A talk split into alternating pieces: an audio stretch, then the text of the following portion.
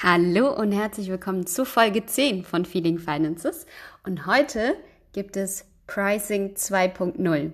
Wie bestimme ich mein Pricing, wenn ich keinen monetären Mehrwert bringe? Genau, wie ich zu dem Thema kam, nach der letzten Podcast-Folge kam zahlreiches Feedback von euch bzw. von dir und dafür danke ich dir wirklich von Herzen. Danke, dass du mit deinem Feedback diesen Feeling Finances Podcast aktiv mitgestaltest. Ja, und so macht auch mir das natürlich noch mehr Spaß, wenn wir in einen aktiven Co-Creation-Prozess gehen. Also schreib mir gerne jederzeit dein Feedback via Instagram. Ich werde auch mein Instagram-Profil nochmal in den Show Notes verlinken. Und lass uns jetzt einfach direkt loslegen mit der heutigen Folge. Und ja, bei all dem Feedback kam eben genau diese Hauptfrage auf. Was ist, wenn meine Arbeit keinen monetären Mehrwert bringt? Wie bestimme ich dann meinen Preis? Und bevor ich hier meine daraus resultierende Perspektive teile, lass uns das mal konkret anhand von zwei Businessmodellen durchspielen. Und zwar unter dem Feedback war beispielsweise ein Grafikdesigner mit dabei, der in seinem Gebiet wirklich mit namenhaften Persönlichkeiten und Unternehmen zusammenarbeiten durfte. Und da kam eben die Frage auf, wie bestimmst du jetzt als Grafikdesigner deine Preise? Und dazu, bevor ich das beantworte, lass uns mal konkret den Mehrwert anschauen. Ja, weil ich ja in der letzten Folge auch den Mehrwert betont hatte. Also, als Grafikdesigner kreierst du ja Visuals und Marketingmaterial. Und meine Business-Mentorin hat ein Unternehmen mal ganz simpel in drei Bereiche unterteilt. Kundenanziehung, Conversion, Produktlieferung. Und dieses System funktioniert für alle Businessmodelle, die es überhaupt gibt. Das heißt, für jeden, für jedes Unternehmen, für jeden Kunden, den du hast als Grafikdesigner, gilt dieses System. Und jetzt aus der Brille eines Unternehmers betrachtet, unterstützt ein Grafikdesigner bei dem System Kundenanziehung ähm, im Endeffekt den Pool an äh, potenziellen Kunden. Also du als Grafikdesigner erhöhst ähm, den Pool an äh, potenziellen Kunden und unterstützt damit das System Kundenanziehung. So, doch damit hat das Unternehmen natürlich noch keinen Cashflow generiert.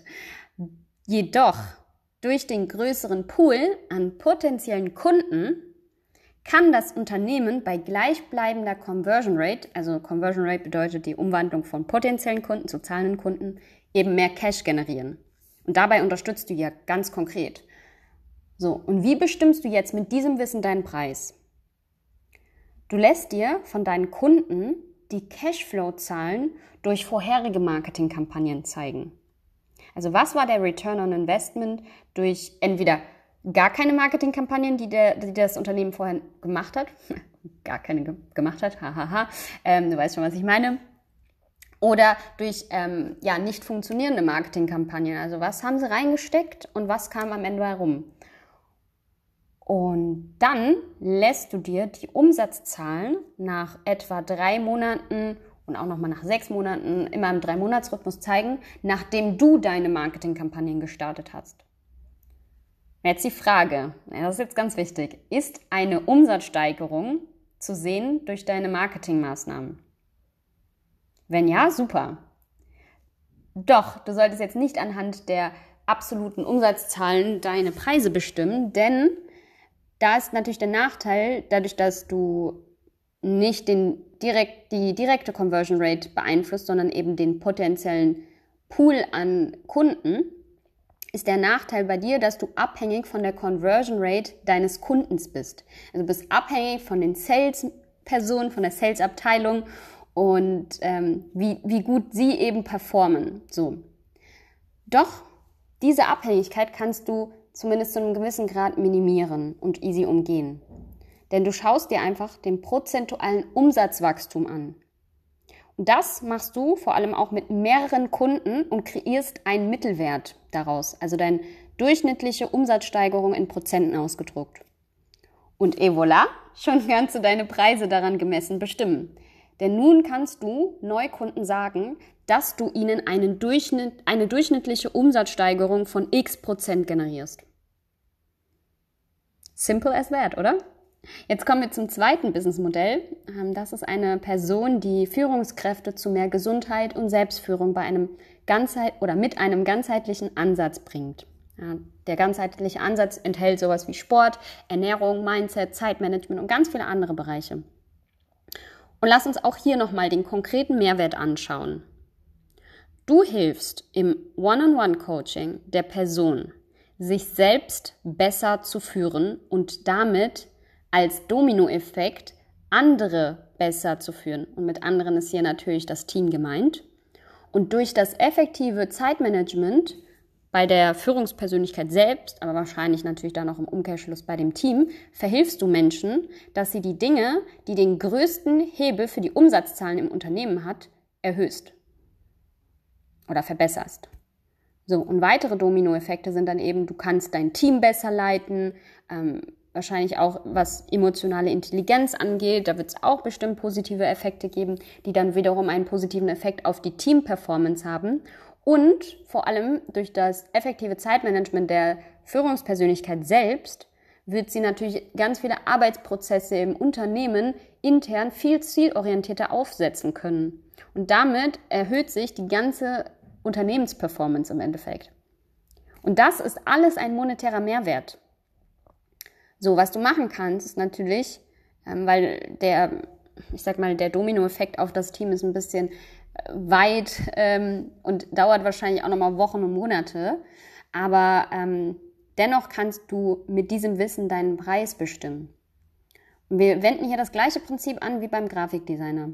Du lässt dir die Umsatzzahlen vor deiner Arbeit geben, also bevor du mit der Führungspersönlichkeit gearbeitet hast, und vergleichst die Umsatzsteigerung nach deinem Coaching, beziehungsweise in diesem Falle sogar Monate nach deinem Coaching, insofern du, also ganz wichtig dabei der Zusatz, insofern du sicherstellen kannst, dass die Führungspersönlichkeit auch danach noch deine Tools umsetzt. Ja, weil bei dir hat es gerade mittel- und langfristig natürlich einen viel, viel größeren Return on Investment, wenn das halt nachhaltig integriert wird. Und dann bildest du einen prozentualen Mehrwert von all deinen Kunden, ja, ich weiß jetzt auch nicht, wie lange dein Coaching tatsächlich geht. Ich habe mir kurz mal die Webseite angeschaut von der Person, die mir diese Feedback geschrieben hat.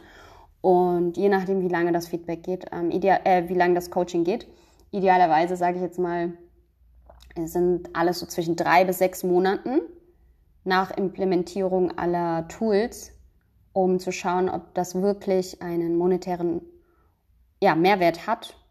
Den hat es ja sicherlich, allerdings ist es einfach nur, wie hoch ist dieser monetäre Mehrwert. Und dann, ja genau, wie gesagt, bildest du einen prozentualen Mehrwert von all deinen Kunden und schon kannst du deinen monetären Mehrwert bestimmen. So, was jetzt ganz wichtig ist bei der Außenkommunikation, sei es beim Grafikdesigner, aber auch hier in diesem Fall bei dem One-on-One-Coaching-Konzept, betone, dass das möglich ist, aber garantiere es nicht. Denn die Umsatzsteigerung hängt natürlich von der Umsetzung und nachhaltigen Integration deiner Kunden ab. Du zeigst im Endeffekt die Möglichkeit auf, basierend auf deinen Kundenerfahrungen, dass ein, eine Umsatzsteigerung von x Prozent möglich ist.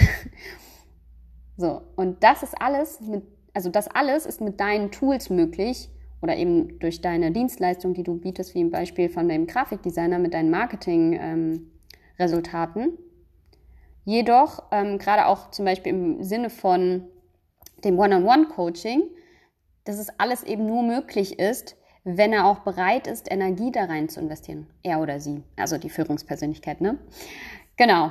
Und mein Fazit zu dieser Ausgangsfrage, wie du deinen monetären Mehrwert bestimmst, wenn du keinen finanziellen Return on Investment bringst, bringst, bringst ähm, ist folgendes. Und das klingt vielleicht jetzt im ersten Schritt hart, jedoch ist es genau das, was viele hören dürfen. Hör auf, dich selbst in eine Opferrolle zu katapultieren.